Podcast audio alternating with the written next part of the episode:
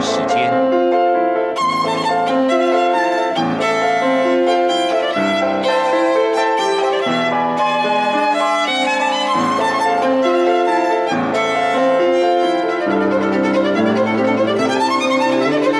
由天安门学生运动领袖王丹主讲。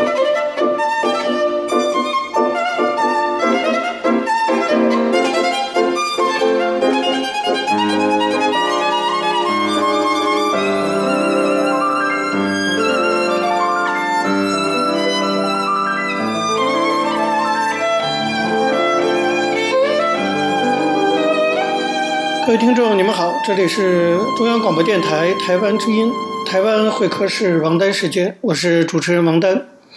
首先呢，我们进行第一个单元大陆时事评论啊，在这个单元中啊，我要宣布一个消息啊，就是第二十届青年中国人权奖在六四三十一周年的前夕，我们颁布了这个获奖结果。那么我在这里呢，就是对外做一个正式的宣布。这个青年中国人权奖的来由，我先向大家介绍一下。大概是在两千年的时候，二十年前啊，那么一些流亡海外的当年的八九学运的参加者，主要是一批当年的学生。那么我们经过讨论，经过一段时间的酝酿和征求意见，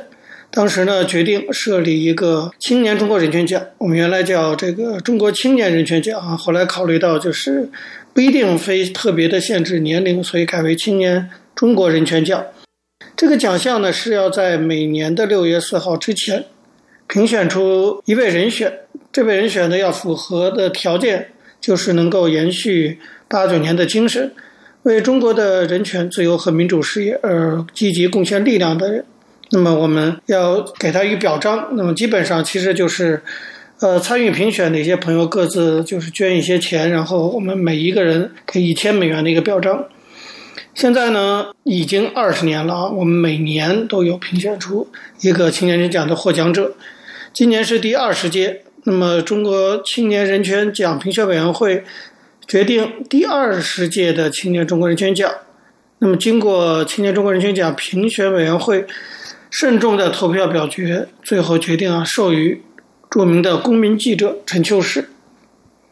我们知道陈秋实呢，两千零七年他毕业于黑龙江大学法学院，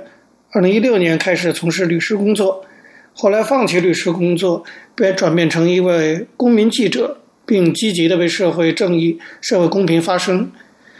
二零一九年的时候啊，他以公民记者的身份去香港，当时香港正进行如火如荼的反送中条例抗争运动。可是中国官方对香港的这个抗争运动进行大量的抹黑和扭曲，并没有报道真实的状况。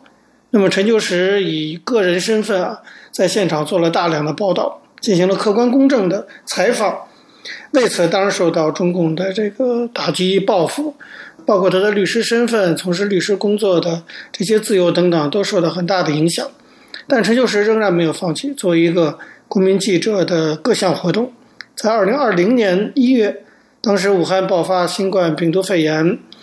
这个时候武汉封城，大家都离开武汉，纷纷的哈从武汉逃出去。而陈秋实呢，却恰恰相反，他不顾个人的安危啊，只身前往武汉，再次以公民记者身份啊，到各个医院，在大街上进行了各种采访，并通过社区媒体向外界披露了很多武汉肺炎疫情的真实情况。这种行为再次哈，那令当局感到不满。二月七号，陈旧石被警方带走。二月七号到现在呀，这个已经都快到五月底了哈。那么至今下落不明，我们不知道陈旧石到底在哪里，处于什么样的状态。但是不管怎么样，青年中国人权奖的评选成员们认为啊，当年的一九八九年民主运动，如果说可以有一种八九精神的话。那个八九精神的核心呢，就是我们认为作为一个公民，那么应该积极的参与和介入公共的事务。陈秋实这几年来的努力，在我们看来正是公民参与的一个典范。这样的参与精神，我们认为是中国公民社会逐渐发展壮大的一个重要的组成部分，也是人权意识觉醒的一个标志。那么，在明知自己的行为会受到政治打压的情况下，陈秋实依然能够坚持啊表达自己的意见，并勇于揭露事实真相。这个勇气，我们认为足以作为中国年轻时代的楷模。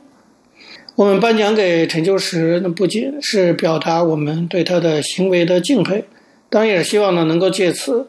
这个颁奖哈来呼吁外界更加关注陈秋实以及其他像他这样的公民记者和维权人士的命运，并希望有更多的年轻时代呢能够挺身而出，履行作为一个公民的责任，为维护国人的人权为。争取中国的民主而努力。那么我在此呢也介绍一下，就是在评选的之前哈，当然我们候选人不止陈秋实一人，其实我们当然有很多的遗珠之憾了，因为我们自己的财力也有限，而且也本来规定每年就是选出一位候选人，但是实际上还有很多其他的候选人都是我们希望哈能够给予表彰，并希望外界能够关注的。比如说在候选人中也包括哈另外一位。曾经担任过中央电视台主持人的李泽华，他当然比陈秋实年纪更年轻一些，哈，应该属于九零后了。但是他也是作为一个公民记者身份啊，那么只身到武汉去报道相关的情况。他甚至去了武汉病毒实验室，因此被国宝带走，也是至今下落不明。有传言说阮籍在家，也有人说被监视居住，但是没有他本人的任何公开的对外的讯息。那么他在被捕前夕呢，还特别提到了1989年春夏之交的事情，对他的这个影响，在某种程度上讲，当然也是一种八九精神的传承啊。一个从1989年到90后啊，这三十年，可以看到哈，这种精神还是有些人仍然继续传承这样的一种为国请命啊，那么能够积极参与的公民精神。另外呢，候选人中还有一位很特殊的哈，叫做孔志豪，他其实是一位。应该说都是零零后的这个更年轻一代的这个中国年轻人，他是中国留学生，现在美国普渡大学读书。那么前不久，这在六四三十一周年的纪念前夕啊，孔志豪同学联合了其他十几位啊在海外的中国留学生，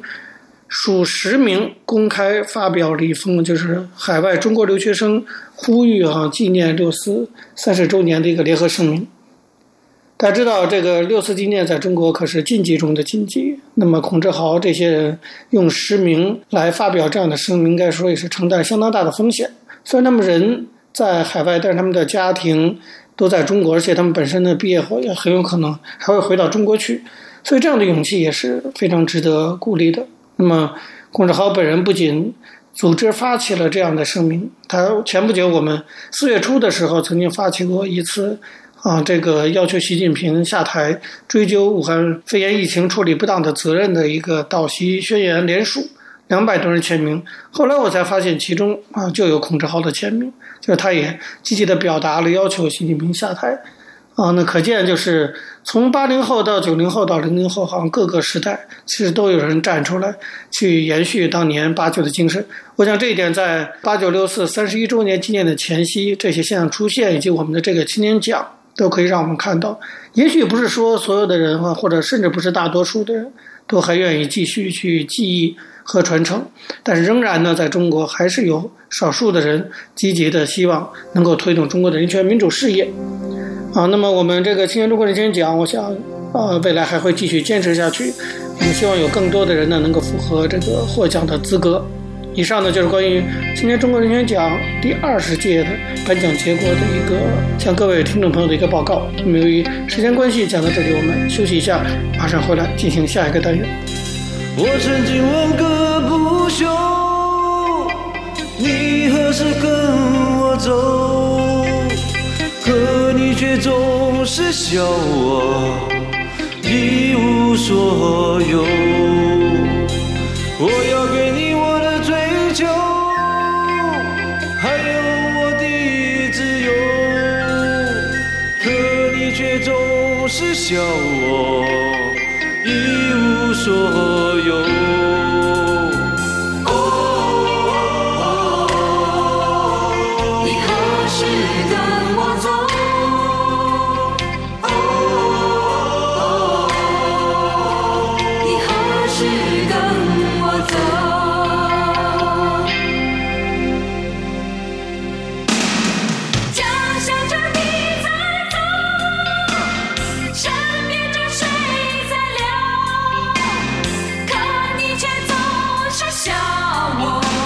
各位听众，你们好，这里是中央广播电台台湾之音，台湾会客室王丹时间，我是主持人王丹。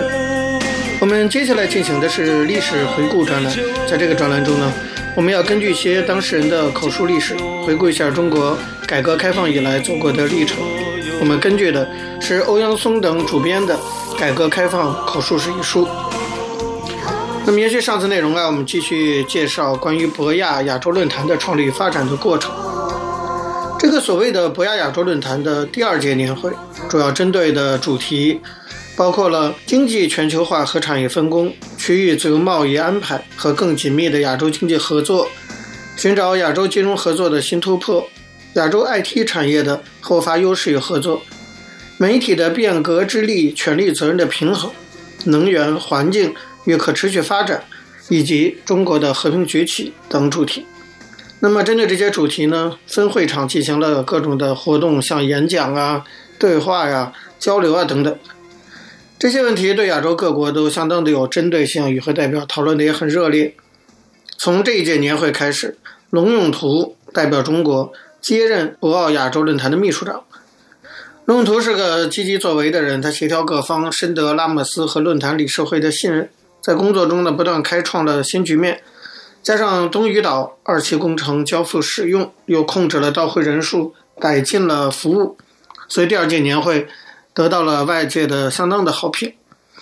从两千零三年年会开始，中国改革发展论坛与博鳌亚洲论坛秘书处合作，同时举办中国的和平崛起论坛，由郑必坚主持，邀请各国政要、外交家、学者等国际著名人士。讨论中国的和平崛起及有关议题，吸引了中国、亚洲和世界知名人士积极与会，产生了一定的影响。当然，这也花了不少钱。那么，博鳌亚洲论坛第三届年会是二零零四年四月二十四号召开的。会议召开前半个多月，由于中国领导人谁到会的问题一直没有确定，以致国际上许多重要的受邀客人都在等待观望。论坛秘书处非常着急。向这个博鳌论坛的主办方提出，希望尽快确定到会的中国领导人。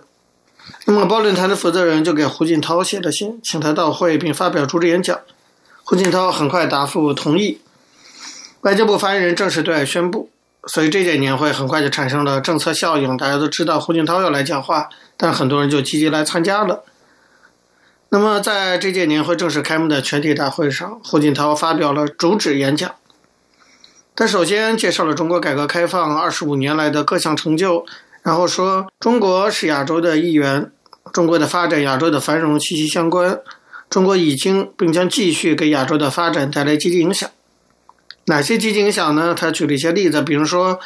中国的发展给亚洲发展带来重要机遇，中国的发展促进了亚洲的和平与稳定，中国的发展为亚洲区域合作注入了新的动力等等。胡锦涛强调说，为了加强同亚洲国家的合作，中国将在以下方面采取积极步骤：第一，增强睦邻友好和政治互信；第二，拓展和深化双边经济合作；第三，加强区域经济一体化进程。他说，中国希望同亚洲国家探讨建立不同形式的自由贸易安排，最终形成亚洲自由贸易合作网络。第四个呢，就是要促进中外文化交流和人员往来。第第五就是要推进安全对话和军事交流。胡锦涛最后说：“中国的发展离不开亚洲，亚洲的繁荣也需要中国。中国将坚持和平发展的道路，高举和平发展合作的旗帜，同亚洲各国共创亚洲振兴的新局面，努力为人类和平与发展的崇高事业做出更大贡献。”当然，听起来都是一些套话，这就是团派本来就有的政治特色。呃，胡锦涛也回答了与会人员的一些提问，他的演讲和答问当然都获得外界高度的重视。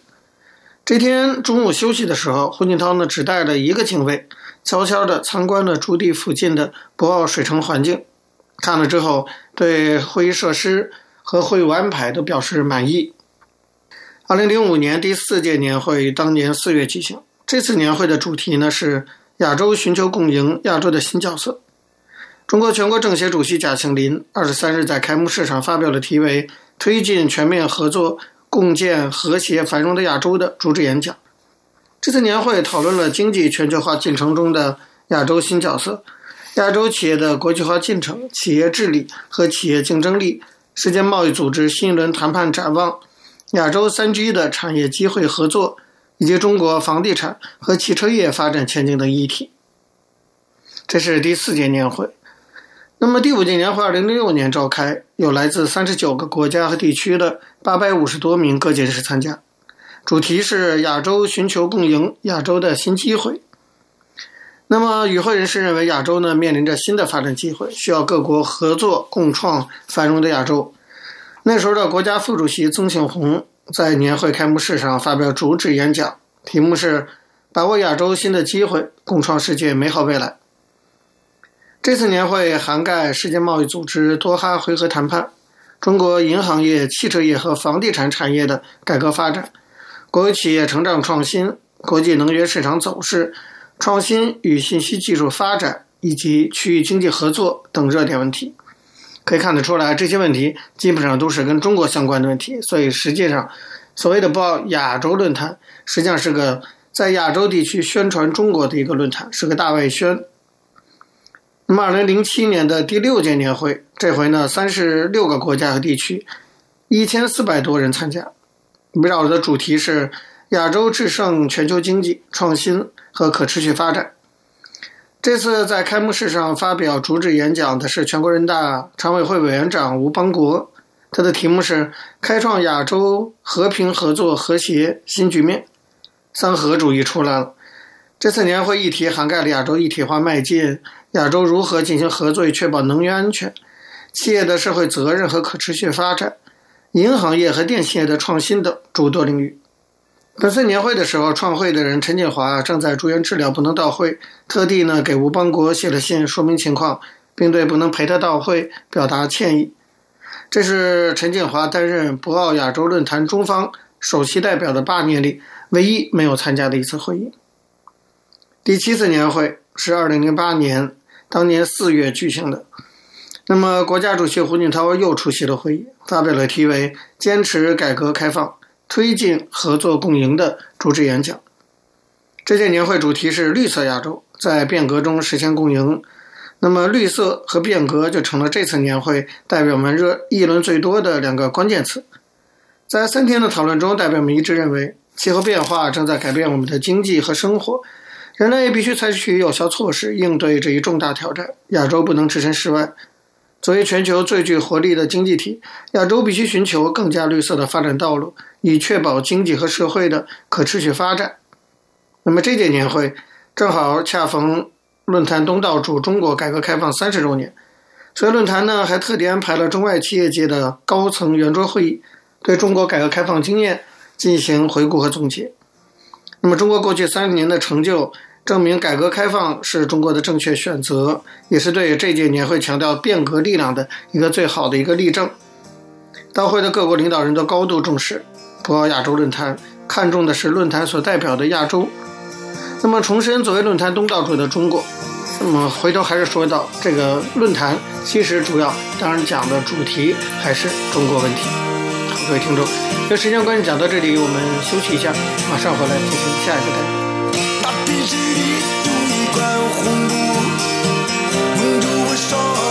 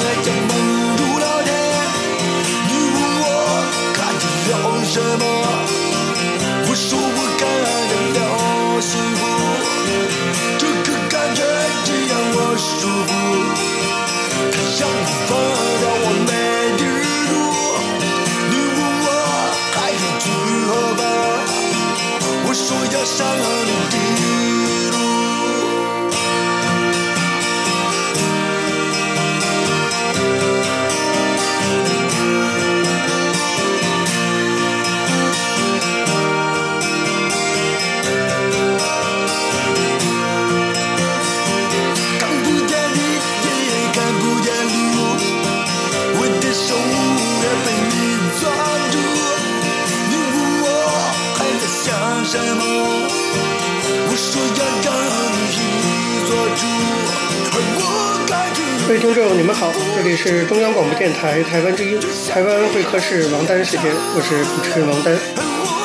在今天的台湾经验专栏中，我们要继续向大家介绍在台湾民主化过程中的一项非常重要的民主实践，那就是公投、公民投票。希望呢，从台湾的这个民主发展的经验中，提供给未来中国的民主建设一些参考和借鉴。我们根据的是台湾智库针对这个议题所进行的一些资料成立。上次说到二零零一年的时候，当时的行政院长张俊雄在二月十四号宣布续建核四。第二天，总统陈水扁利用与立法院长王金平进行春节茶叙的时刻，表示希望在年底第五届立法委员选举时能够附带举行核四公投。同月的二十三号，在接见民进党中央评议委员的时候，陈水扁又表示，核四公投需要由法院，借此表达对于公投立法的期望。四月二号，行政院长张俊雄内阁提出了创制复决法草案，以此呢作为台湾政府优先推动的重大法案。立法院当时虽然仅有国民党反对核四公投，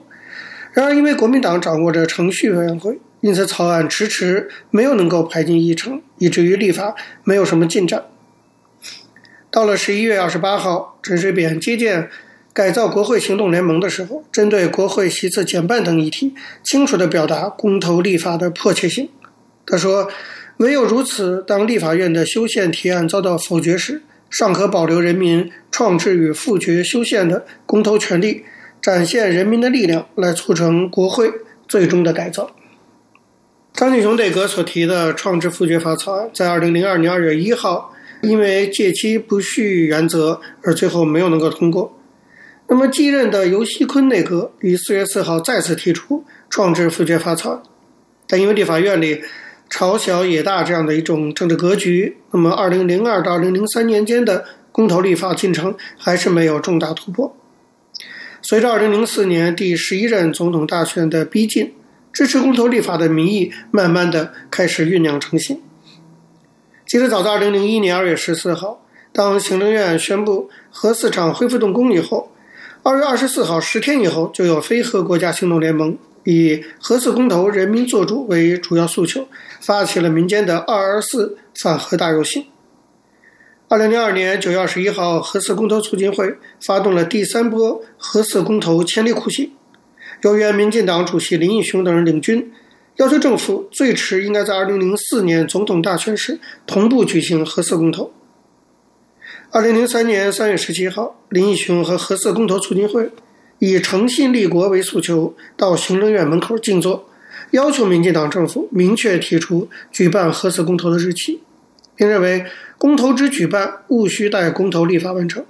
民进党向来期待核四公投能够依法举办。那么也曾经就核四公投的议题询问过美国政府的意见，虽然美方表示强烈反对台湾进行任何议题的公投，政府也因此呢放缓了公投立法的推动作业。然而与此同时，反核社会运动的压力始终在政府头上压着，那么政府只能重新更加积极的思考，怎么样去突破公投立法的困境。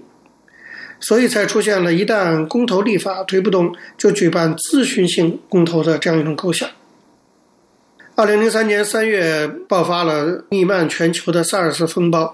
三月到五月间呢，那么台湾内部因为当时的中国广东省传入而爆发的这种 SARS，我们知道就是严重急性呼吸道症候群的简称。那么由于这种疫情，台湾又不是世界卫生组织会员国。使得台湾的内部的抗煞行动，因为国际资讯和救援不足，在成果上大打折扣。在这期间，联合国和世界卫生组织都本来想派一些专业人士来台湾协助疫情防治，但受到当时中国政府的阻挠，并且对外宣称国际疫情防治人员来台是要经过中国政府许可的。这个行为引起了台湾人民的强烈不满。民间发出了更大的以公民投票争取台湾加入世界卫生组织的声音。那么，台湾人对于加入世界卫生组织的期待一下子大幅度提高。怎么样透过公投向国际社会宣示台湾加入世界卫生组织、维护国民健康权的决心，成了政府必须要去考虑的事情。当时的行政院重新着手准备公投立法事宜，并且研究咨询性公投的可能性。行政院长游锡坤指示当时政务委员徐志雄进行公民投票法法制化的研究，另一名政务委员叶俊荣负责公投议题的研拟。就在陈水扁正式指示行政院研拟释为公投以后，游锡坤在五月二十三号公开表示，不排除于二零零四年总统大选同日举办加入世卫及核四公投。公投议题自此就从核四转变到争取加入世界卫生组织。那由于美国不太希望台湾在总统大选的同时啊举办整个全国性的公投，因为担心引起对岸的中共政府的猜疑，所以陈水扁呢在六月二十七号全国非核家园会议上宣布，将于总统大选之前或至迟是在投票当日单独举办核四公投。七月四号，核四公投促进会举办进站总统府活动，为千里苦行活动画上了一个句点。因为陈水扁承诺要举办核四公投，所以这个活动后来由陈情抗议改为致敬支持。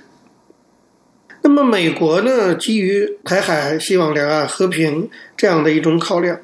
对于台湾推动公投及其立法的政策，始终是抱有疑虑的。就在世界卫生组织取代核四成为公投运动的主题之际，当时美国在台协会台北办事处处长包道格于二零零三年六月二十号专门去见了陈水扁。联合报报道，包道格就台湾政府准备公投的动作发言，表示说，美国反对台湾举行任何议题的公民投票这样的立场，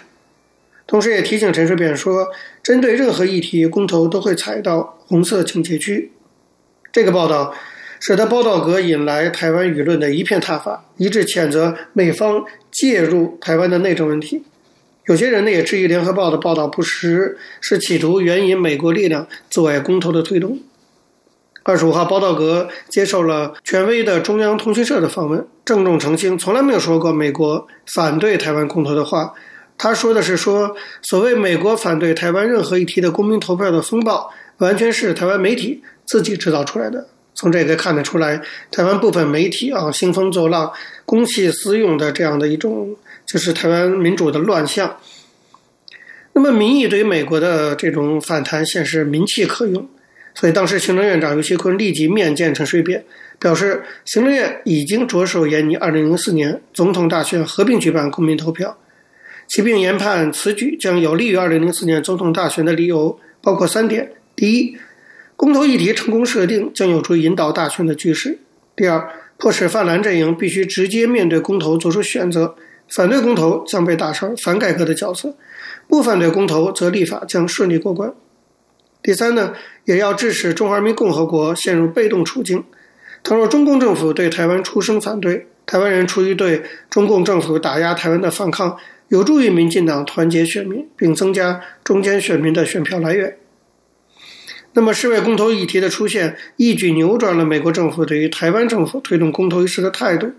这个是一个重大的一个变化，对于公投在台湾的顺利推动影响非常的深远。好，各位听众。